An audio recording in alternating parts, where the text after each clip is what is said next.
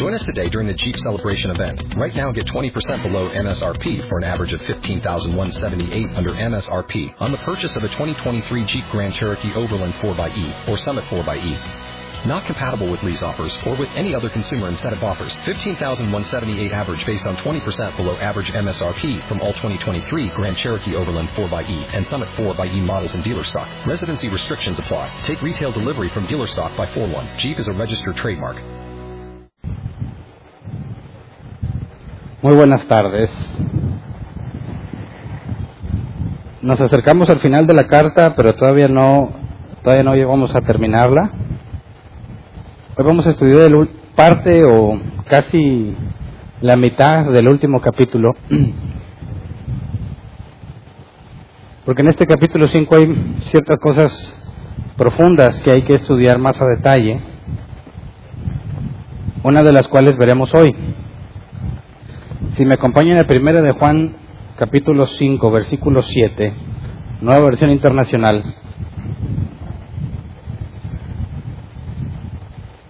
Nos dice, tres son los que dan testimonio. Y es todo lo que dice ese pasaje.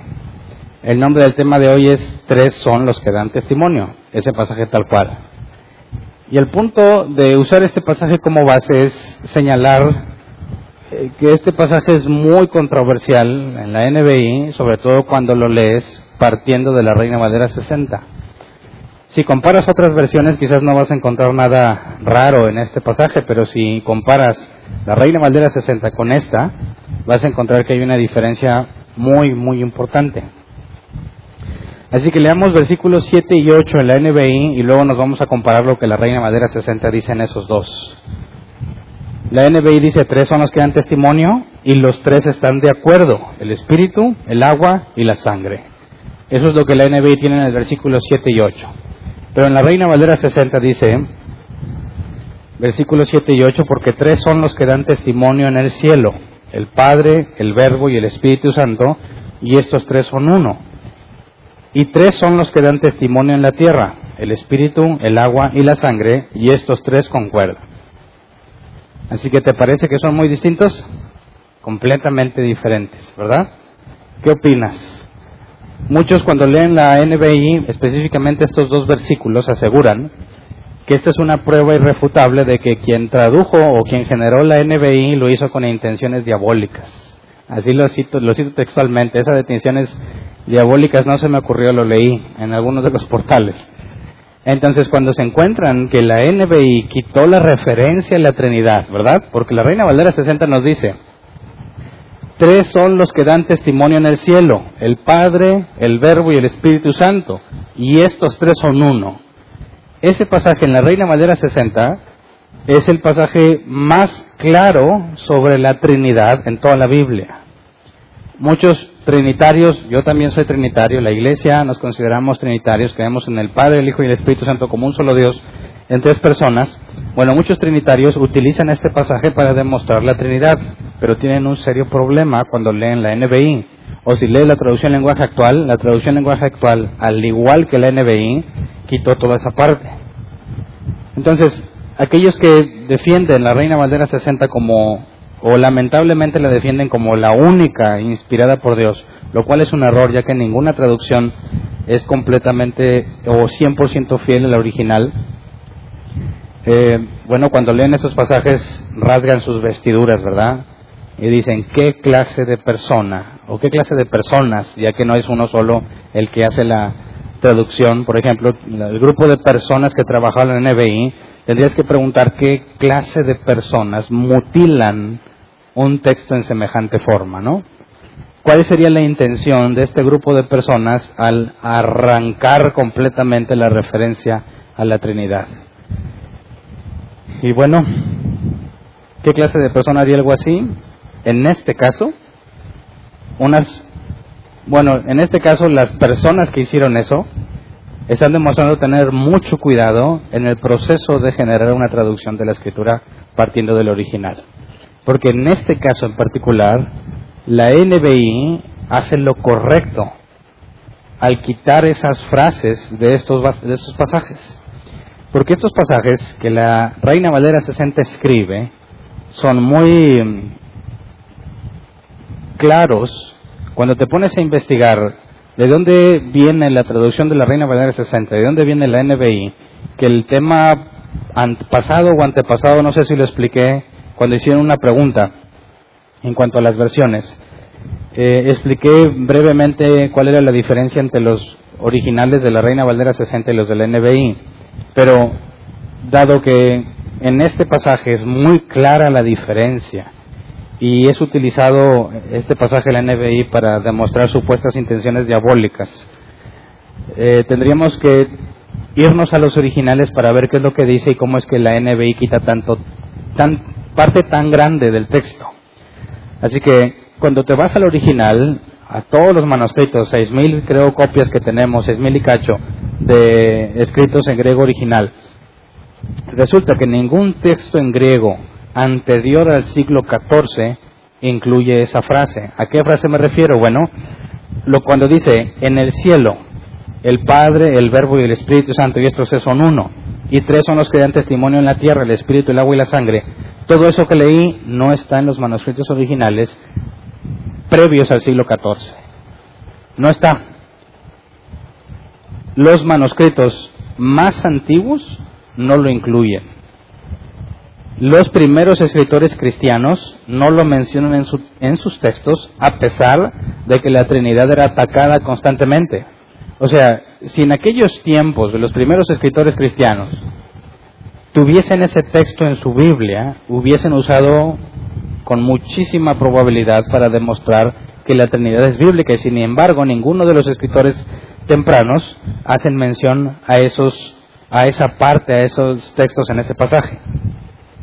Aparte se dice que es muy probable que los escribas o los copistas incluyeran al margen una nota que se acostumbraba escribir al margen de lo que escribían alguna explicación de algún pasaje y se ha demostrado que con el tiempo lo que estaba en los márgenes los incluyeron, lo incluyeron en el texto como si fuese original. Así que es indudable que en los escritos originales todo ese fragmento no está. Ahora, lo grave es que la Reina Valera 60 no te ponga ninguna nota al respecto, porque ese pasaje no está. ¿Por qué la Reina Valera 60 lo está poniendo cuando en los escritos más tempranos no lo tenemos? Bueno, eso se basa en las fuentes que usaron. Hay algo que, de entre todos los textos que tenemos, cuando se va a generar una traducción, hay distintas fuentes que se utilizan en el sentido de usar lo que se llama textos mayoritarios, es decir, tienes textos con diferencias breves, con distintas palabras utilizadas, que algunas pueden ser errores, algunas, como mencioné hace poco, se demostró que cosas, notas que estaban al margen se agregaron, como al final del Evangelio de Marcos. Entonces, cuando tú tienes todos esos textos y buscas lo que la mayoría dice para de ahí traducir, te vas a encontrar que aunque los textos más antiguos no lo dicen, los que son mayoría, que normalmente son los más recientes, si ellos lo dicen, entonces lo escribes, que fue lo que la Reina Valera 66 consideró que lo que la mayoría de los textos dice, que creo se, pasó, se basó en el Textus Receptus, un conjunto entre siete o doce manuscritos nada más distintos, y de ahí sacó la traducción y por eso incluyeron algo que en los manuscritos más antiguos no dicen. Ese es el problema de utilizar los textos mayoritarios. No puedes simplemente generar por mayoría de textos lo que dice, porque ignoras el punto más importante, que es que los, los textos más, más antiguos son más fidedignos, más confiables, ¿no? Si los textos pueden tener errores, voluntarios o involuntarios, un error involuntario es cuando el copista en griego no deja clara un apóstrofe o una nota o la palabra no la completa, una letra no la completa y por consecuencia puede cambiar el significado de esa letra y traducirse de otra forma. Y otra cosa es que los comentarios al margen los agreguen como parte del texto, que eso es voluntario. En los textos más antiguos, si no tiene cierta información, es mucho más probable que el original no lo tenga que pensar, digo, al contrario que pensar que los textos más nuevos, si lo tienen, eso hace menos probable que los originales lo tengan. Entonces la NBI no utiliza los textos mayoritarios, sino los textos críticos, es decir, no importa lo que la mayoría de los textos tengan. sino que lleva prioridad lo que los textos más antiguos tienen. Si en los textos más antiguos no aparece esta parte, entonces la NBI no lo pone. No nada más la NBI, la traducción lenguaje actual tampoco lo pone. Y las traducciones más modernas ya no lo ponen, porque es indudable que esa parte no está en el original. Entonces, de ahí la diferencia. Yo en lo particular considero que es mejor usar los textos críticos y darle prioridad a los textos más antiguos que simplemente considerar la mayoría. Entonces, esto demuestra que en este pasaje, no en todos, ¿verdad? Pero en este pasaje la NBI resulta más confiable que en la Reina Valdera 60, porque a pesar de que te quita toda esa parte y aparentemente mutila el texto, realmente no lo está mutilando, sino que lo está preservando y además te pone una nota. Cualquiera que tenga una NBI ahí va a ver una notita y abajo te pone variantes. Las variantes incluyen y te ponen todo lo que no incluyó. De manera que te deja por lo menos la o te, te, deja ver las diferencias para que tú investigues, pero la Reina Valera 60 te lo pone sin decirte nada y tú asumes que realmente está en el original. Así que no es una buena idea tratar de demostrar la Trinidad partiendo de ese texto. Porque cualquiera que no sea trinitario y esté informado de eso te va a decir que ese texto no está en el original y tiene razón. Pero ese es el punto que eh, algunos utilizan para hacer no confiar en la NBI, y aunque no estoy defendiendo en su totalidad la NBI, en este pasaje estoy del lado de la NBI. Pero tampoco hay que confiar plenamente en la NBI ni en ninguna traducción, ¿verdad? Siempre tienes que leer al menos tres, todas las que puedas, para determinar dónde están las variantes y que tú puedas investigar más al respecto. Pero, el hecho de que no tenga toda esta parte, es decir, en la NBI nos dice de forma escueta, ¿verdad? Porque tres son los que dan testimonio, perdón, tres son los que dan testimonio y los tres están de acuerdo, el espíritu, el agua y la sangre. Y aquí no hay referencia alguna a la Trinidad en ese pasaje, ¿verdad? En esos dos. Cuando la Reina Valera 60 dice, porque tres son los que dan testimonio en el cielo, y nos dice Padre, Verbo y Espíritu Santo, y estos tres son uno, y tres son los que dan testimonio en la tierra, Espíritu, agua y sangre, y estos tres concuerdan, es una parte muy, muy, muy eh, importante que al quitarla parece que eliminamos la Trinidad en este capítulo de la carta de Juan, pero no la elimina. Por eso vamos a estudiar hoy este punto del testimonio, porque si son tres los que dan testimonio y aparentemente la NBI quitó la referencia a la Trinidad, ¿quiénes son esos tres? Vimos que la NBI deja espíritu, agua y sangre. Y resulta muy difícil, de hecho, cuando habla del agua y la sangre, ahorita lo vamos a leer, algunos consideran que es uno de los pasajes más difíciles de interpretar en toda la Biblia, porque no queda claro a qué se refiere con el agua, la sangre y el espíritu. Pero si tú analizas el contexto, vamos a demostrar que sigue habiendo una clara referencia a la Trinidad. Así que el hecho de que la Reina Valera 60 haya agregado eso, deja en claro que es muy probable que haya sido una un agregado para tratar de aclarar lo que Juan hablaba, pero que definitivamente Juan no escribió. Entonces vamos a entrar al contexto de lo que dice, porque hay que entender la parte del testimonio, de qué nos sirve o por qué Juan nos trata de enseñar que hay tres cosas que dan testimonio. Una persona que es el Espíritu Santo, la sangre y el agua que son simplemente referencias a algo que debió haber pasado y que Juan utiliza para demostrar que nuestra fe no es ciega, que la fe cristiana no es ciega, sino que tiene evidencias. Así que para entender cuáles son estas evidencias y ver cómo en el contexto de la Trinidad, necesitamos analizar con detalle el capítulo completo. Empecemos con el contexto. Vamos a 1 de Juan 5, 1 y 2. Dice, todo el que cree que Jesús es el Cristo ha nacido de Dios, y todo el que ama al Padre ama también a sus hijos. Así, cuando amamos a Dios y cumplimos sus mandamientos, sabemos que amamos a los hijos de Dios. Entonces Juan reafirma lo que, lo que estuvimos estudiando anteriormente, ¿verdad? Que cualquiera que diga que ama a Dios tiene que amar a la iglesia, tiene que amar a sus hermanos en Cristo. Ninguno que diga que ama a Dios odia a sus hermanos en Cristo. Y es una señal para identificar a los verdaderos creyentes, a los verdaderos hijos de Dios. Luego dice el versículo 3, en esto consiste el amor a Dios, en que obedezcamos sus mandamientos y estos no son difíciles de cumplir. Así que amamos a nuestros hermanos porque somos hijos de Dios, porque si amamos a Dios, amamos a sus hijos, pero también sabemos que es un mandamiento. Y no nada más amar a nuestros hermanos, sino todo lo que tiene que ver con los que la palabra de Dios demanda de sus hijos. Así que la persona que habla, porque se acuerdan que en el tema pasado hablamos sobre la seguridad de la salvación, Juan afirma que alguien que tiene segura su salvación también cumple los mandamientos de Dios, lo que demuestra que el hecho de que tengas segura tu salvación no implica que te vas al libertinaje, ¿verdad? También obedecemos a Dios y esa es una señal de que realmente está Dios con nosotros. Pero me llama la atención que dice, y estos no son difíciles de cumplir. Ahora, honestamente, ¿no son difíciles de cumplir los mandamientos de Dios? Si dijéramos que no son difíciles, no tendría mucho sentido lo que Pablo nos dice en Romanos 8, ¿verdad? Lo que quiero hacer no lo hago y lo que no quiero hacer termino haciendo. Soy un miserable. Entonces, ¿es difícil o no es difícil? Aquí por eso hay que ver el original, la palabra difíciles, cuando dice, estos no son difíciles de cumplir. La palabra difíciles es barús, que se traduce como pesado, violento u opresivo.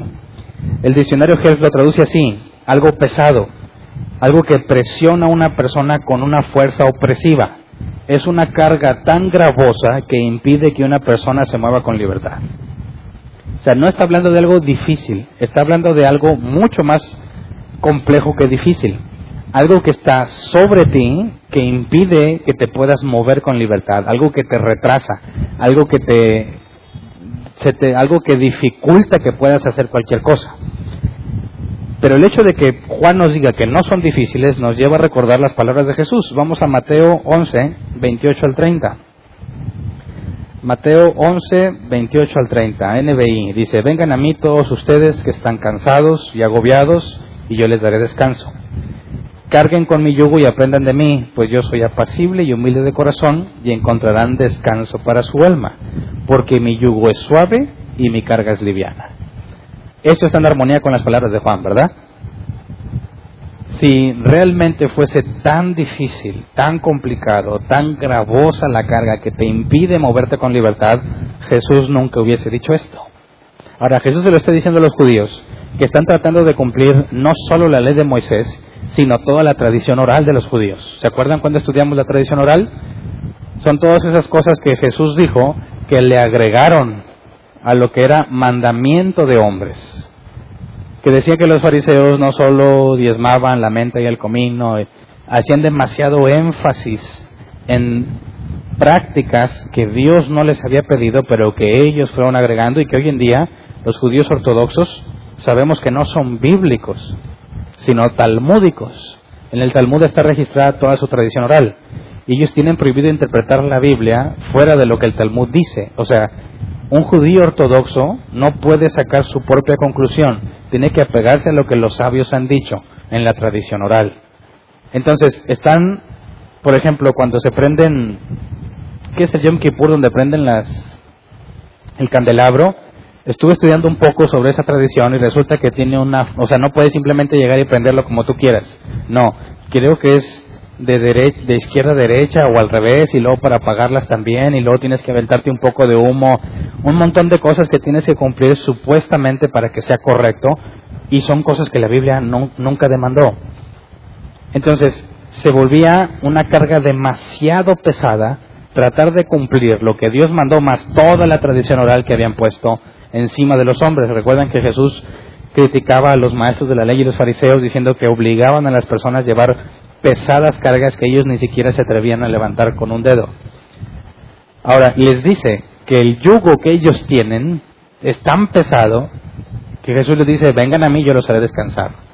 Les, estaba diciendo salir de todo ese yugo que tenían encima con puros mandamientos de hombres principalmente, y les hablaba de que tomaran el yugo de Cristo porque su yugo es suave y su carga es liviana. Por eso entonces Juan nos dice que obedecerlo no es tan gravoso como dice la Reina Valera 60. Pero ¿cómo es posible que no sea tan difícil si nos cuesta mucho trabajo? Si cuesta trabajo y requiere esfuerzo.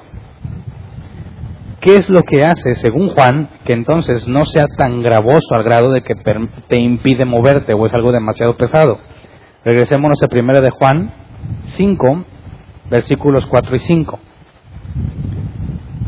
Nos dice que los mandamientos no son difíciles porque todo el que ha nacido de Dios vence al mundo. Esta es la victoria que vence al mundo, nuestra fe. ¿Quién es el que vence al mundo sino el que cree que Jesús es el Hijo de Dios? Entonces, Juan nos está diciendo que obedecer los mandamientos no es tan difícil basado en que todo el que ha nacido de Dios vence al mundo. ¿Qué significa entonces este asunto de vencer al mundo? ¿Cómo es que tenemos guerra con el mundo para hacer la analogía de vencerlo? Bueno, se refiere, según lo que hemos estado leyendo en la carta, se refiere sobre triunfar sobre el mundo y sus tentaciones, ¿verdad? Sobre permanecer firme en Dios a pesar de todo lo que el mundo hace. Permanecer en la doctrina correcta, permanecer en el camino correcto, nos dice que vencer al mundo, todo eso, es algo que el que ha nacido de Dios puede hacer por medio de la fe, ¿verdad? Quisiera que viéramos lo que, lo que Jesús dijo. Vamos a Juan 10, 27 al 30. Juan 10, 27 al 30.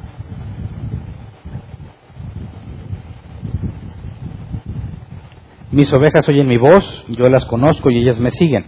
Yo les doy vida eterna y nunca perecerán, ni nadie podrá arrebatármelas de la mano. Mi Padre que me las ha dado es más grande que todos, y de la mano del Padre nadie las puede arrebatar. El Padre y yo somos uno. Entonces, todo el que ha nacido de Dios vence al mundo. Todo el que ha nacido de Dios es una oveja de Cristo. ¿Y qué es lo que Cristo dijo con respecto a sus ovejas? Que nadie se las puede arrebatar. ¿Verdad? Si nadie te puede arrebatar de las manos de Jesús, entonces ¿cuál es la conclusión lógica? ¿Qué va a pasar contigo con respecto a todas las tentaciones y falsas doctrinas y todo eso? Si tú realmente eres de Dios, vas a terminar venciendo al mundo, pero no por mérito tuyo, sino porque nadie te podrá arrebatar de las manos de Jesús, de las manos del Padre. Es imposible que perezcas hablando de la muerte, la segunda muerte la separación eterna de Dios. Habla de la seguridad de la que estudiamos el domingo. Seguridad en la salvación, el perfecto amor echa fuera el temor. Temor al día del juicio. Entonces, esto es muy importante entenderlo, porque en medio de todas las circunstancias que enfrentamos los creyentes, muchas veces tropezamos. Y yo estoy considerando que vas a estar de acuerdo conmigo en eso. Muchas veces tropezamos. Y es muy común que te empieces a cuestionar si realmente vas a poder vivir lo que Dios dice o lo que la Escritura dice en cuanto a la venida de Cristo. ¿Realmente lo podremos ver? ¿Realmente seremos arrebatados con Él? ¿Realmente veremos que nuestros cuerpos sean transformados, ya sea en vida o en muerte? Si tú piensas saber cómo, cómo te ha ido en tu vida y qué cosas has hecho, pues quizás sería muy fácil decepcionarnos porque tenemos muchísimos errores. Pero lo que Juan nos dice es que tenemos la victoria asegurada por medio de Cristo, por medio de la fe. Entonces, aquel que ha nacido de nuevo vence al mundo, todos los que nacieron de nuevo, todos aquellos que han sido regenerados, tienen asegurada la salvación, van a vencer al mundo, no importa lo que suceda. Lo vemos en todos los mártires cristianos, a pesar de que los torturaron, los mataron, los mutilaron, los quemaron, los atravesaron, crucificaron, aserraron y un montón de cosas, permanecieron firmes, vencieron al mundo. Ahora, vamos a Apocalipsis, porque en Apocalipsis nos habla de lo que les espera a aquellos que salen vencedores. Apocalipsis 2.7 dice, el que tenga oídos, que oiga lo que el Espíritu dice a las iglesias. Al que salga vencedor, le daré derecho a comer del árbol de la vida que está en el paraíso de Dios. Y cuando tú lees Apocalipsis y lees esta parte que dice, al que salga vencedor, tal parece que les está motivando a echarle ganas porque si no llegas a vencer no te va a tocar nada de esto, ¿verdad? Pero considerando lo que acabamos de leer en Juan, ¿quiénes son los que van a vencer al final? Todos los que nacieron de Dios, ¿verdad? Todos los que nacieron de nuevo. Jesús dijo que si no has nacido de nuevo no podrás ver el reino de Dios. Juan nos dice que si naciste de nuevo, entonces vas a vencer al mundo. Entonces, lo que leemos aquí en Apocalipsis, en los mensajes a las iglesias, tiene que ver con aquellos en la iglesia que realmente experimentaron el nuevo nacimiento. Así que todo aquel que haya nacido de nuevo se le dará de comer del árbol de la vida que está en el paraíso de Dios. Vamos a otro pasaje, Apocalipsis 2.11. Vamos a ver varios de Apocalipsis para ver todo lo que está prometido para aquellos que venzan. El que tenga oídos, que oiga lo que el Espíritu dice a las iglesias. El que salga vencedor no sufrirá daño de la segunda muerte. Otra promesa más, vamos a Apocalipsis 2.26. Al que salga vencedor y cumple mi voluntad hasta el fin, le daré autoridad sobre las naciones. Apocalipsis 3.5. El que salga vencedor se vestirá de blanco. Jamás borraré su nombre del libro de la vida, sino que reconoceré su nombre delante de mi Padre y delante de sus ángeles. Curiosamente, este pasaje muchos lo utilizan para demostrar que sí puede ser borrado tu nombre de la vida, ¿verdad? Pero si lo leemos con detalle, y no es necesario mucho detalle, el que salga vencedor se vestirá de blanco. Ok, según Juan, ¿quiénes son los que vencen? Los que nacieron de nuevo. Entonces, cuando dice, jamás borraré su nombre del libro de la vida, está dándote una buena noticia o una mala noticia.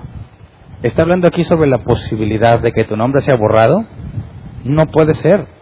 Porque si, la, si existe la posibilidad de que tu nombre sea borrado, entonces lo que Juan dijo es falso. ¿Verdad? Porque si naciste de nuevo, pero tu nombre puede ser borrado, entonces no hay seguridad en que vas a vencer al mundo no hubiese dicho que el que nace de Dios vence al mundo, porque existiría la posibilidad de que seas borrado. Así que no está hablando sobre eso, además tendrías un problema con la omnisciencia de Dios. Te escribió en el libro de la vida y sabemos que Apocalipsis dice que todos los que están en el libro se van a salvar, ¿verdad? Los que no están en el libro, todos aquellos que no están serán echados al lago de fuego.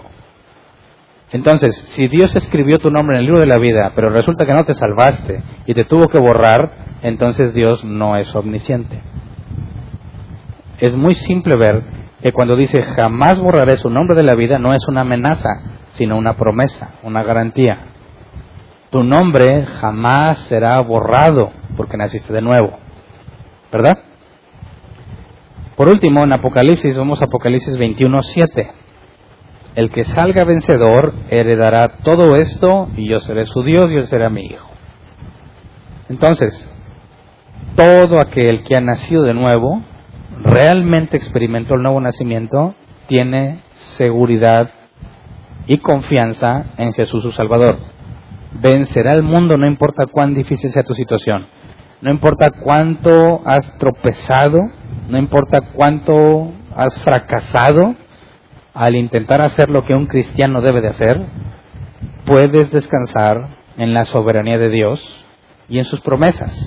Si naciste de nuevo, vences al mundo. Así que esto nos lleva a una conclusión en cuanto a la vida en santidad. Los cristianos de mi tiempo, que no es hace mucho, pero se acostumbraba mucho a decir, cuando alguien pecaba decía es que la carne es débil. ¿Verdad? No sé a quién le tocó eh, que esa frase era muy común. Oye, pero ¿por qué hiciste? Es que la carne es débil. Y es que la carne es débil. Y bueno, pues la carne es débil, es un hecho, ¿verdad? Pero eso no justifica que vivas en la carne. La carne es débil, pero hay métodos. La Biblia nos enseña cómo fortalecernos en Cristo, ¿verdad? Cómo negarnos a nosotros mismos, estudiar la palabra, buscar estar en comunión continua con Dios y estar firme ante las tentaciones. Resistid al diablo y huirá de vosotros. Así que el hecho de que la carne sea débil no implica que te es imposible obedecer. Si el que ha nacido de nuevo vence al mundo, entonces tienes todo lo que necesitas para vivir en santidad. Lo cual nos dice que cuando pecas, no pecaste porque no podías vencerlo, sino porque no quisiste. ¿Verdad?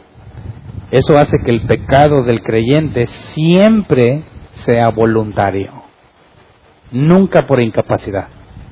Y bueno, si analizas tu vida y eres honesto contigo mismo, confirmarías este asunto. Siempre que pecas sabes que tenías la opción de no pecar y que tenías claro cómo hacerlo, pero no quisiste. ¿Verdad? Así que por eso, cuando alguien viene a la iglesia y asegura que es cristiano y que nació de nuevo, se le demanda santidad. ¿Por qué se le demanda? Porque si nació de Dios, va a vencer al mundo. ¿Verdad? El mensaje supuestamente evangelístico que muchos dan, ven a Dios así como eres, acércate, Él te ama tal cual estás, No tienes que cambiar nada. Él te ama porque Él te hizo así. Aparentemente atrae al mundo porque es más fácil que venga primero antes de que quiera cambiar, ¿verdad? Y cuando lleguen a la iglesia y dicen, es que soy homosexual, no importa si te ama Dios. Y cuando lleguen, es que mira, pues es que tengo muchos problemas con mi esposa y la golpeo, no importa, tú ven a congregar. Ese tipo de cosas no van de acuerdo a lo que leemos aquí, ¿verdad? Si tú naciste de Dios vas a vencer al mundo, así que si tú tienes problemas de homosexualidad, vénselos, ¿verdad? Tienes muchos problemas en tu matrimonio, arréglalos. Es que no se puede, sí se puede. Si naciste de nuevo, se puede, ¿verdad? Porque el Espíritu Santo está en ti, porque Él te guía todo lo bueno, porque todo lo puedes en Cristo que te fortalece, la abundancia o la escasez, la adversidad o la bonanza, y si Dios te ha pedido que hagas algo y que lo cumplas, aquí vemos que no es difícil cumplir sus mandamientos porque todo el que ha nacido de Dios vence al mundo. Así que eh, es una buena o mala noticia. Para el que se quiera acomodar es pésima noticia. Para el que se esfuerza realmente en vivir en santidad es una excelente noticia porque a pesar de todos sus tropiezos, puedes confiar en que lo, lo vas a lograr porque Dios está contigo. Entonces, eh, si el que nace de nuevo vence el mundo, y regresémonos a Apocalipsis, digo Apocalipsis, a primera de Juan 5, 5, primera de Juan 5, 5,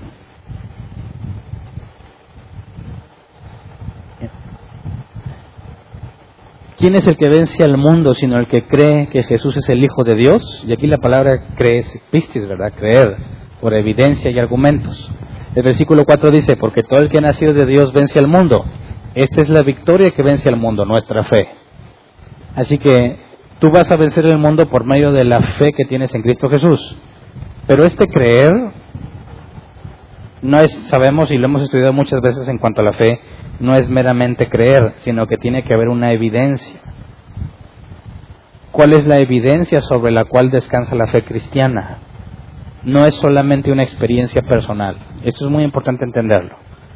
Muchos cristianos, yo lo he visto y así lo hacía y lo he visto en videos y en muchas partes. Les preguntan, ¿cómo sabes que el cristianismo es verdad? Y te dicen, porque así lo siento. ¿Verdad? Porque así lo siento. Algo dentro de mí cambió. Y aunque es parte de la evidencia que todo cristiano debe tener, la emoción interna o la convicción interna, muchas personas aseguran lo mismo, ¿verdad? Muchos que se acercan al budismo aseguran que su vida fue transformada. Muchos de los que se acercan a los testigos de Jehová aseguran que su vida se transformada. Que se acercan con los católicos, con los mormones, con los ateos, con muchos. Muchos aseguran un proceso de transformación. Incluso los que dicen que tuvieron encuentros del tercer tipo con aliens que su vida se transformó completamente. Entonces tú le quieres decir a alguien, yo creo que el cristianismo es verdad, porque yo me transformé, te va a decir, todo mundo dice eso, ¿verdad? Si esa es la única evidencia que tienes de que el cristianismo es verdad, entonces tu fe es ciega. No puedes descansar en el hecho de emociones internas o de simple convicción interna, porque cualquiera puede asegurar que él también tiene una convicción, ¿verdad? como el dios de... ¿Cómo le llaman? No me acuerdo estos de... Una asociación atea que tiene por Dios a alguien que es como un espagueti, no me acuerdo cómo se llama ese. ¿Sí lo conocen? Bueno, ¿sí sabían que algunos grupos ateos tienen sus iglesias ateas? Se reúnen, han copiado el formato de la iglesia cristiana, se reúnen, este, alguien da un mensaje, obviamente el mensaje es para los ateos, ¿verdad? dan evidencia y herramientas para que puedas refutar la existencia de Dios y luego al último se reúnen a convivir y se reúnen cada semana. Ahí también hay muchas personas que aseguran que fueron transformadas. ¿Cuál es la explicación entonces o cuál es la diferencia entre ellos y nosotros? ¿Qué es lo que nos dice Juan? Por eso es importante entender cuando dice tres son los que dan testimonio. Porque Juan, aunque es importante que internamente el Espíritu te dé testimonio de que naciste de nuevo, al momento en que vas a confrontar la falsa doctrina, como Juan estaba refutando a los falsos maestros, No puedes usar eso como todo tu argumento a favor del cristianismo, ya que cualquiera puede decir que siente lo mismo. Es más, ni siquiera en el ámbito religioso. ¿Cómo se ponen los que ganan el campeonato de fútbol? Se ponen como si estuvieran, bueno, lo mismo que hacen muchos cristianos cuando aseguran que el Espíritu Santo los tomó, ¿no? Gritan, bailan y se abrazan y se sienten muy felices. Bueno, ¿cuál es la diferencia entre los que celebran el campeonato y los cristianos? Por eso es importante ver esta, esta parte. Vamos a leer versículos 6 al 8. Este es el que vino mediante agua y sangre, Jesucristo. No solo mediante agua, sino mediante agua y sangre. El Espíritu es quien da testimonio de esto porque el Espíritu es la verdad. Hasta ahí nos está diciendo que la evidencia es que Jesús vino mediante agua y sangre y que el Espíritu Santo también da evidencia de eso. ¿Cómo entendemos esta parte? ¿Cuál es la evidencia cuando se refiere al agua y la sangre? Por eso, algunos consideran que es uno de los versículos más difíciles de comprender, porque Juan no nos aclara a qué se refiere con el agua y con la sangre. Pero no quiero simplemente dejarte con una interpretación con la que yo concuerdo, que te voy a decir cuál es. Quiero que estés enterado de las cuatro interpretaciones posibles de lo que el agua y la sangre puede ser. Me refiero a estas cuatro como las más importantes en el ámbito teológico. Y yo, varias personas que respeto por su doctrina, personas que me aventajan por muchos años eh, de experiencia en las cosas de Dios y de edad, he visto que tienen distintas posturas en cuanto a esta interpretación. Y bueno, este tipo de interpretación viene a ser terciaria, ¿verdad? No afecta para nada ni nuestra salvación, ni el hecho de que nos congreguemos en el mismo lugar. Simplemente podemos convivir todos, aunque tú tomes posturas distintas, ¿verdad?, a los demás dentro de la misma congregación. Una de las primeras de las posibles interpretaciones sobre el agua y la sangre, ya que Jesús vino mediante agua y sangre, sería que Juan hace referencia a los sacramentos. ¿Se acuerdan cuáles son los sacramentos? Yo sé que normalmente es una palabra relacionada con el catolicismo, nuestra cultura, pero la palabra en sí no es algo que pertenezca a la religión católica. Y también para aclarar, cuando hablas de la, eh, Iglesia Católica, tienes que ser un poco más específico porque nosotros también estamos de acuerdo en que la Iglesia, toda la Iglesia es católica. De hecho, nosotros somos una Iglesia católica. Porque la palabra católica es universal.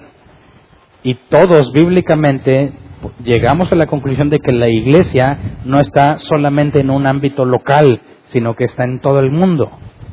La iglesia de Cristo es universal, ¿sí o no? Eso es una conclusión bíblica. Por eso yo quiero también señalar que cuando hablo de la iglesia católica me refiero a la iglesia católica romana. ¿Me explico? la iglesia católica romana porque la iglesia es cierto que es católica, pero la iglesia católica romana hace referencia a los sacramentos y tiene muchísimos sacramentos, pero los sacramentos en la Biblia, los que la iglesia cristiana debe de guardar, son el bautismo y la mesa del Señor. ¿Verdad? Ir y hacer discípulos a las naciones bautizándolos. Y luego Jesús dijo, hagan esto en memoria de mí, ¿verdad? En la última cena. Eso es bíblicamente claro que son cosas que los creyentes debemos hacer. Bautizarnos y celebrar la mesa del Señor, recordar la cena del Señor. Así que algunos interpretan que el agua y la sangre es el bautismo y la mesa del Señor, que los cristianos debemos de utilizar o de estar haciendo con cierta frecuencia, porque la Biblia no dice cada cuándo. Sabemos que el bautizo es una, una, sola, una sola vez, ¿verdad? Una única vez. Pero en cuanto a la mesa del Señor no se define la periodicidad, no sabemos qué tan frecuente, así que queda a criterio de cada congregación. Pero a mí no me parece mucho esta interpretación porque Jesús vino mediante agua y sangre, no tiene nada que ver con los sacramentos, ni con una evidencia. El hecho de que una persona se bautice y participe de la mesa del Señor no es ninguna evidencia para mi fe, ¿verdad? no tendría mucho sentido hablar de un testimonio, porque aún un falso creyente puede bautizarse y participar de la mesa del Señor. Por eso no, no concuerdo con esta eh, interpretación. Segunda interpretación, el agua y la sangre son el agua y la sangre que salieron de Jesús al traspasar el costado. ¿Se acuerdan que cuando atravesaron el costado con una lanza salió agua y sangre? Y dicen, bueno, quizás se refiere a eso. Eh, pero el punto importante es que ese pasaje dice que de Jesús salió agua y sangre. Y Juan nos dice que Jesús vino mediante agua y sangre. Así que no encuentro la relación, ¿verdad? Si el agua y sangre salieron de Jesús, es imposible que Juan diga que Jesús vino mediante el agua y la sangre que le salieron de su costado. La verdad es que no, no se puede establecer una relación entre ambas cosas. Tres, algunos piensan que se refiere a los rituales de purificación del Antiguo Testamento. Ya ven que las cosas se limpiaban con sangre o con agua como los utensilios. Pero llegar de este pasaje, de lo que Juan está hablando, a los rituales de purificación del Antiguo Testamento, tampoco hay una conexión directa.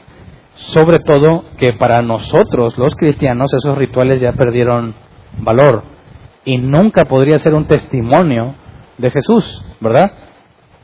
Así que la última de las cuatro con la cual yo concuerdo es que el agua y la sangre hacen referencia al bautismo y a la muerte de Cristo. ¿Por qué? Porque son hechos históricos. El bautismo y la muerte de Cristo marcan el inicio y el final de su ministerio. Y eran hechos comprobables y demostrables en aquel tiempo con muchísima más facilidad. Ahora sabemos que aplicándole criterios históricos a la escritura, se ha demostrado que realmente Jesús existió, que los relatos que están aquí escritos son verídicos y que ya lo único que quedaría a tu criterio es determinar si lo que los historiadores, distintas fuentes históricas, aparte de la Biblia, han dicho sobre Jesús, eso es lo que no se puede negar. Lo que tú podrías negar es que realmente hubo milagros, ¿verdad? Dice que sí era reconocido como un milagrero, dicen algunos, como alguien que hacía señales y prodigios. Ya quedaría tu criterio si lo crees o no, pero nadie puede negar que Jesús vino en carne, murió y que su cuerpo jamás fue encontrado. Puedes quizás pensar o creer que no resucitó, pero tendrías que demostrar entonces por qué nadie encontró el cuerpo y encajarlo con toda la evidencia histórica que tenemos. Ahora, si Juan nos habla entonces de eventos históricos, nos, está hablando de la evidencia que tenemos, que no es interna, la interna también cuenta, pero cualquiera pudiera apuntar en aquel tiempo y decir, todo el mundo supo que aquí andaba Jesús. Hay registros de que se bautizó y hay evidencia de que murió. El agua y la sangre son evidencia de que realmente Jesús vino y nos tiene que llevar a conclusiones. Porque tanto en el bautismo como en su muerte, el Padre intervino, ¿verdad? En el bautismo, ¿qué pasó? El Espíritu Santo descendió sobre Jesús de forma visible y se oyó una voz del cielo. En su muerte, sabemos que se oscureció, hubo terremoto, se rasgó el templo y el Espíritu Santo resucitó a Jesús. Así que tanto en su inicio como en el final hubo algo que era imposible que sucediera de forma natural. Y son hechos históricos que cualquier persona de este contexto podía eh, comprobar y como vemos en el Evangelio de Lucas, que se recopiló y se entrevistó a muchísimas personas para obtener esa información. Así que no era como ahorita, ¿verdad? Que dices, no, pues pasó hace tanto tiempo que nadie sabe. No, en aquel entonces todavía había personas con vida a quienes podrías preguntarle como testigos oculares, testigos presenciales de lo que sucedió. Entonces, si el agua hace referencia al bautismo y la sangre a su muerte y el Espíritu Santo estuvo autenticando a Jesús en su bautismo y en su muerte con la resurrección, tendría mucho sentido lo que dice después, el Espíritu es quien da testimonio de esto, porque el Espíritu es la verdad. Ya que el Espíritu Santo dio testimonio de Jesús en su bautismo, en su muerte, no nada más ahí, sino también en su ministerio. Todos los milagros y cosas que Jesús hizo, los hizo mediante el Espíritu Santo, ¿verdad? Eh, no nada más durante el tiempo de Jesús, en su resurrección, y aparte, cuando llenó a los espíritus de poder. ¿Se acuerdan que Jesús dijo que se iba a ir, pero no lo dejaría solos, mandaría al Consolador? y el Espíritu Santo llegó, en el, eh, manifestó que estaba en las personas en el Pentecostés de forma pública, lo cual validaba o autenticaba la promesa de Jesús. Y al darle semejante poder y denuedo, como dice la Reina Valera 60, a los discípulos para hablar del Evangelio, al grado de que padecían muertes horrorosas y aún no negaban su fe, es otra evidencia que el Espíritu Santo dio sobre, la, eh, sobre el verdadero testimonio de Cristo. Así que hablar del agua como el bautismo, la sangre como su muerte y el Espíritu son tres cosas íntimamente relacionadas que además de ser evidencia histórica, el Espíritu Santo las autenticó, las validó, dio testimonio de que realmente así era, ¿verdad? Por eso dice, tres son los que dan testimonio y los tres están de acuerdo, el Espíritu, el agua y la sangre. Los tres apuntan a la misma cosa, que Jesús realmente es el Hijo de Dios, que Jesús realmente es el Mesías.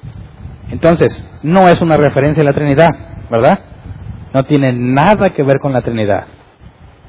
Pero Juan nos va a empezar a describir ahora como el Padre también da testimonio, y eso implica que el Hijo, el Padre y el Espíritu Santo, los tres son divinos, y los tres dieron evidencia de que provenía, de que Jesús provenía de Dios. Recordemos eh,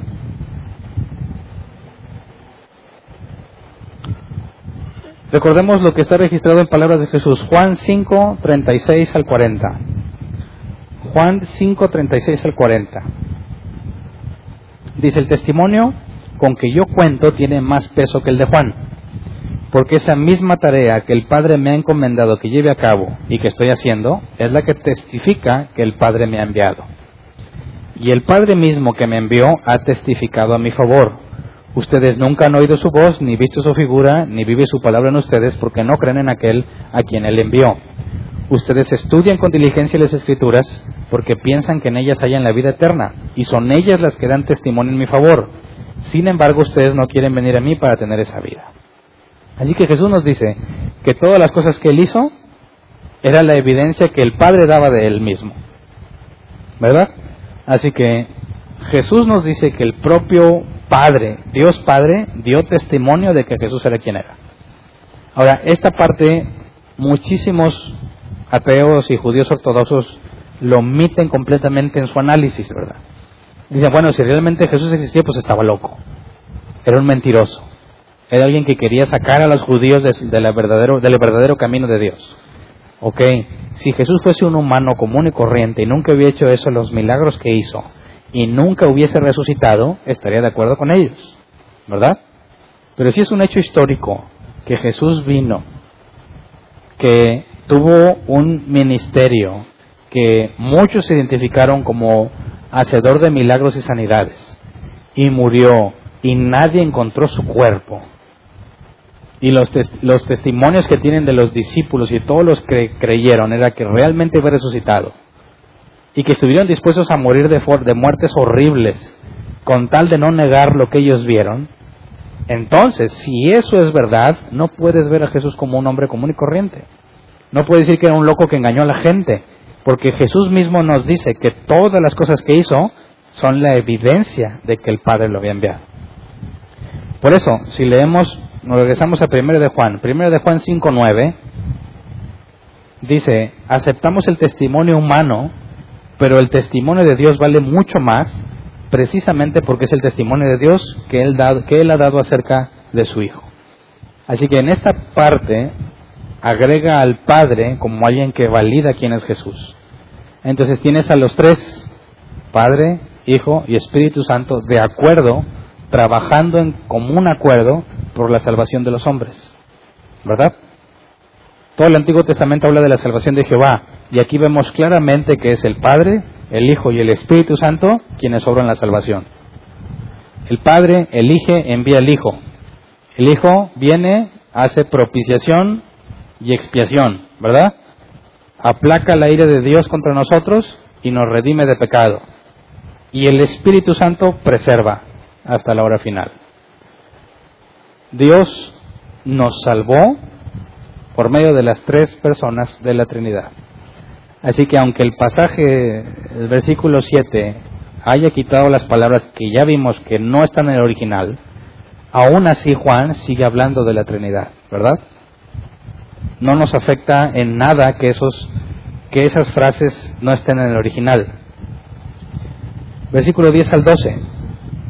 El que cree en el Hijo de Dios acepta este testimonio. El que no cree a Dios lo hace pasar por mentiroso por no haber creído el testimonio que Dios ha dado acerca de su Hijo. Fíjate cómo aquí te está, está apelando a los hechos históricos, ¿verdad? Si no crees que eso realmente sucedió por la evidencia que tenemos, es entonces estás haciendo a Dios mentiroso, porque nadie pudo haber hecho las cosas que Jesús hizo si no viniera de Dios. Nadie pudiese haber dicho lo que Jesús dijo cuando dijo, tengo poder para poner mi vida y tengo poder para tomarla de nuevo. Nadie pudo haber demostrado lo que Jesús demostró en cuanto a sabiduría y santidad cuando él decía que nadie a él le podía probar pecado. Nadie podría acusarlo de pecado. Solamente Dios podría hacer semejante cosa. Así que el testimonio, dice versículo 11, el testimonio es este, que Dios nos ha dado vida eterna y esa vida está en su Hijo. Así que cuando tú hables de por qué eres cristiano y por qué crees que el cristianismo es real, no digas tus emociones y lo bonito que se siente y todo eso, no. Aunque es parte importante del cristianismo, esa no es la evidencia sobre la cual descansa la fe cristiana. Descansamos sobre hechos históricos, sobre cosas comprobables, que hoy en día son muy pocos los que realmente han estudiado el Nuevo Testamento, ateos y creyentes, que niegan que Jesús realmente existió. De hecho, esa idea ha sido desechada completamente. Solo un loco niega que Jesús realmente existió y que lo que, lo, que narran los evangelios fue atestiguado en distintas fuentes. Así que Juan nos está diciendo que el creer en el Hijo de Dios es aceptar el testimonio que Dios da no crees que lo que sucedió realmente era de parte de Dios, entonces tienes un problema con Dios. Estás diciendo que Dios miente. Y este problema no lo tendrían los ateos en el sentido de que, ya que ellos niegan que haya un Dios, no tendrían por qué creerle. Este problema lo tienen los testigos de Jehová, este problema lo tienen los judíos ortodoxos, que quieren agradar al Padre pero niegan al Hijo. No se puede, porque con toda la evidencia que el Hijo dio, todo lo que el Padre demostró a través de Jesús, invalida la idea de que Jesús era un simple ser humano, o un loco, o un judío loco, como algunos aseguran, que tomaba o consumía drogas. Eso lo leí alguna vez. Entonces, cuando dice el versículo 12, el que tiene al Hijo tiene la vida, el que no tiene al Hijo de Dios no tiene la vida, nos lleva a una conclusión muy importante. Una conclusión que sabemos mucho de memoria y lo hemos escuchado muchas veces. Jesús es el único mediador entre Dios y los hombres, ¿verdad? Así que si de repente te topas esto en las redes sociales que dice que las distintas religiones que hay eh, son igualmente importantes porque cada quien busca a Dios a su manera, este pasaje lo desmiente. No, el Dios de los panteístas, los que creen que todo es Dios, no es el Dios de la Biblia, no es el Dios verdadero. Ellos no necesitan a Jesús, no les importa nada a Jesús porque ellos simplemente tratan de conectarse con el universo. Bueno, no tienes el Hijo, no tienes la vida eterna. Testigos de Jehová, mismo caso. Según ellos son testigos de Jehová, pero no, bíblicamente no pueden ser sus testigos, son sus retractores. Están en contra del propio testimonio que Dios dio acerca de Jesús. No tienen al Hijo, no tienen vida eterna. Nuestros amigos mormones tampoco. Judíos ortodoxos tampoco. Hinduistas tienen muchísimos dioses tampoco. Budistas tampoco. En Estados Unidos eso se considera muy grave y es en algunas partes está prohibido decir que si no tienes a Jesús no tienes salvación. Y a muchos se les presiona preguntándoles, a ver, yo que soy judío, ¿me voy al infierno porque no creo en Jesús? Bueno, con todo el respeto que nos merecen, ¿cuál es la respuesta bíblica? ¿Sí? ¿Pero por qué? Porque si Jesús es quien dijo ser y tú lo niegas, es imposible que tengas acceso al Padre. Es imposible que agrades al Padre, porque lo haces mentiroso al negar la evidencia que tenemos de Jesús. Así que no se trata de buscar caminos distintos para llegar al Padre, hay un solo camino. Si no tienes a Jesús, no tienes el Espíritu Santo. O sea, si no crees en el Hijo, no puedes tener el Espíritu Santo porque Jesús prometió que el Espíritu Santo estaría en su lugar para que nunca estuviéramos solos, ¿verdad? Y el Espíritu Santo es, el, es la garantía, son las arras de la promesa. Es lo que nos guía todo bien. Dice, no, pues yo leo la Biblia, dice el judío ortodoxo, yo leo la Torah, lo que es acá, lo que nosotros llamamos el Antiguo Testamento.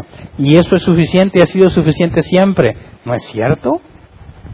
La salvación nunca ha sido para el que lee o practica la ley. Siempre ha sido por gracia y misericordia, ¿verdad? Siempre. Dices, bueno, entonces, ¿cómo se salvaron los del Antiguo Testamento? Por una relación personal con Dios. ¿Quién era ese? Jesús. ¿Verdad? Entonces, antes de cerrar el capítulo, Juan nos presenta la evidencia que todos debemos de tener para creer en Jesús y que específicamente refutaba a los falsos maestros que aseguraban que el cuerpo de Jesús era una ilusión. Porque si vino de agua en su bautismo, los falsos maestros no tendrían problema y no negarían eso. Pero al hablar de sangre, su muerte, los falsos maestros lo negaban, porque aseguraban que el cuerpo de Jesús era una ilusión. Y si era una ilusión, entonces nunca murió. Algunos de la secta, estuve investigando un poco más en cuanto a estas doctrinas, algunos aseguraban que eh, Jesús había venido al cuerpo humano de Jesús en el bautismo y lo dejó justo antes de morir. Juan cuando nos dice que el agua y la sangre son testimonio, refuta toda esa doctrina. Con esta información era imposible que los falsos maestros siguieran engañando a los creyentes. Porque la crucifixión no pudo haber sido en un cuerpo ilusorio o imaginario y Jesús no pudo haber salido de ese cuerpo antes de morir. La sangre es una evidencia, según Juan, de la deidad de Cristo y el Padre y el Espíritu Santo lo testiguaron. Así que creer en Jesús es estar de acuerdo con la Trinidad. No tienes a Jesús, no tienes a Dios. Así de simple. Entonces, eso no significa que las personas valen menos, ¿verdad?, si no son cristianos. todos como hombres, el género humano, todos tenemos el mismo valor. Todos somos imagen de Dios, ¿verdad? El hecho de que nuestros amigos, testigos de Jehová, mormones, ateos, lo que sea, no tengan a Jesús, no les resta valor como persona. Eso hay que tenerlo muy claro, ¿verdad? No hay ninguna o no hay ninguna razón para sentirnos superiores a alguien porque tenemos a Jesús. Es simplemente cuestión de eh, enseñanza bíblica, saber que Jesús es el único camino y que eso no te da ningún derecho a menospreciar a alguien. Perdón. Entonces, Juan nos va a hablar más adelante, pero lo voy a dejar para el próximo tema sobre un pecado imperdonable. Jesús ya nos había hablado sobre eso también. Pero aquí Juan nos va a decir que se ore por aquel que ha pecado, pero si es pecado de muerte, no oren por él. ¿A qué se refiere? Había que poner primero esta evidencia, entender a qué se refiere con el testimonio para poder llegar a ese tema. Entonces hasta, hasta aquí le dejamos hoy. Vamos a ponernos de pie y vamos a orar.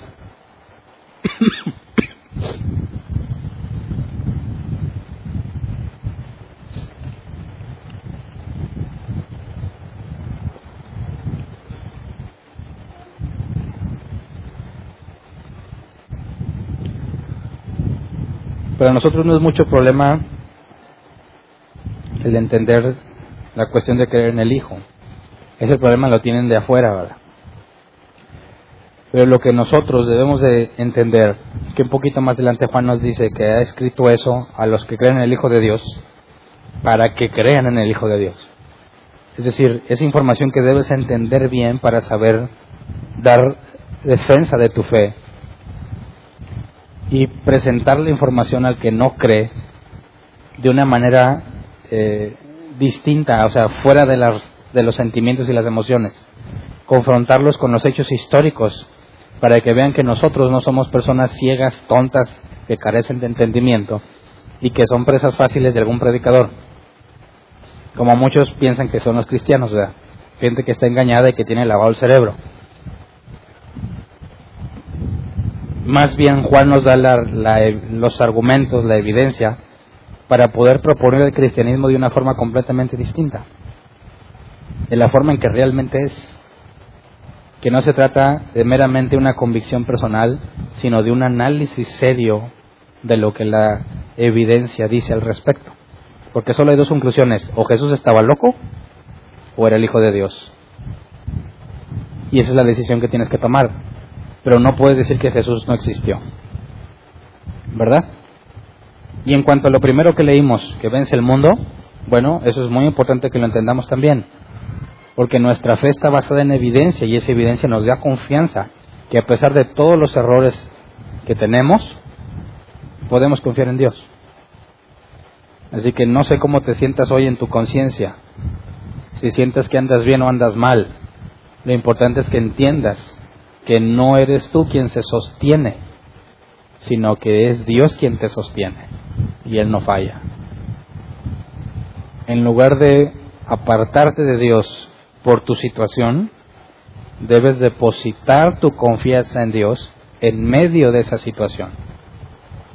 No vas a poder cambiar alejado de Dios, tratando de demostrarle que ya cambiaste y por eso le pides perdón. Eso no funciona. Apartados de mí nada podréis hacer, dijo Jesús, ¿verdad? Separados de mí. Cuando más pecamos o cuando más dificultades tenemos es cuando más necesitamos la confianza en Dios. Por medio de la fe en Él hemos vencido. Eso nos debe dar la fortaleza y la confianza para seguir perseverando. No te desanimes, sigue luchando. Sí se va a poder, porque Jesús así lo prometió. Así que vamos a orar, Señor.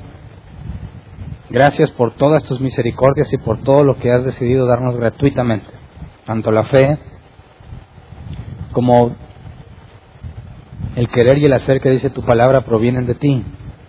Gracias porque no nos abandonas y nunca nos has dejado desprotegidos.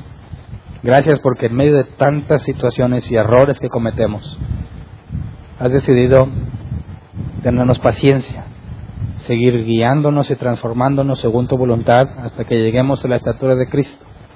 Señor, enséñanos a confiar en ti. Enséñanos a entender el testimonio que dan estos tres, el agua, el espíritu y la sangre entender el testimonio que dio el Padre, el testimonio que dio Jesús y el testimonio que dio el Espíritu, para que sepamos que a pesar de que tengamos días difíciles en los que no nos nace seguirte, en los que no nos nace obedecerte, que a pesar en esos días seguimos en tu mano. A pesar de las veces en que libremente hemos decidido pecar en lugar de obedecerte, de lo cual nos lamentamos profundamente, sabemos que a pesar de nuestros errores y rebeliones, tú sigues siendo fiel, porque tú no cambias. Enséñanos a confiar en ti. Enséñanos a explicar de una forma racional el por qué consideramos y sabemos que el cristianismo es verdadero. Enséñanos a defender con gracia cuando se nos cuestione acerca de los caminos para la salvación. Enséñanos a defender con gracia lo que la Biblia enseña Enséñanos a defender con gracia al único camino, al único mediador entre Dios y los hombres, Jesucristo hombre. Señor, para que permanezcamos firmes en la doctrina correcta y para que ayudemos a otros a permanecer firmes, para que demos explicación a aquel que nos demanda razón de nuestra fe, para que por si así lo consideras, le des entendimiento y arrepentimiento, Señor. Ayúdanos a cimentar nuestra fe no en la convicción interna, sino en las evidencias que tú nos has dado. Enséñanos a aprovechar al máximo toda oportunidad que tengamos para hablarle a otros de los cimientos y las evidencias de nuestra fe. Enséñanos a hablar de ti de una manera eh, racional, congruente, una manera fácil de entender para aquellos que tú has llamado, Señor que la imagen del cristiano con fe ciega, con cerebro hueco, podamos cambiarla poco a poco, Señor, hablando de tus verdades bíblicas. Muchos errores hemos cometido como creyentes al tratar de impresionar a otros por medio de las emociones.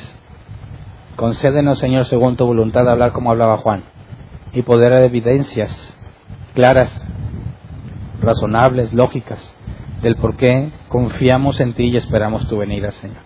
De antemano, gracias porque sabemos que veremos las promesas cumplidas.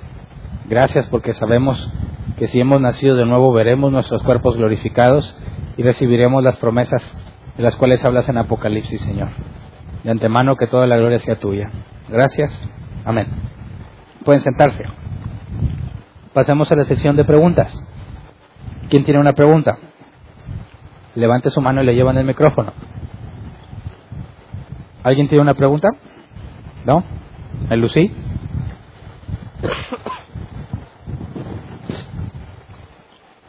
¿No? Bueno. Ah, sí, acá hay una. Sí, buenas noches. Es que cuando llegué eh, estaba hablando del tema de uh, del versículo que aparece únicamente en Reina Valera, eh, donde dice que los tres son uno mismo, el Padre, el Hijo y el Espíritu. No entendí ese versículo. Mmm, hasta donde yo tengo entendido, uh, es, fue adicionado. Nada más que no me quedó claro si, si eso fue lo que comentó. esa parte, tres son los que dan testimonio, ese sí está, ¿verdad? Sí. Lo que sigue es lo que no está. En el cielo, el Padre, el Verbo y el Espíritu. Y estos tres son uno. y luego, y tres son los que dan testimonio en la tierra. El Espíritu, la sangre y el agua, y esos están de acuerdo. Bueno, la parte desde donde habla de la Trinidad y de los que están en la tierra, esa parte no está en el original. Cuando la NBI lo omite, hace lo correcto porque los manuscritos más antiguos no lo tienen.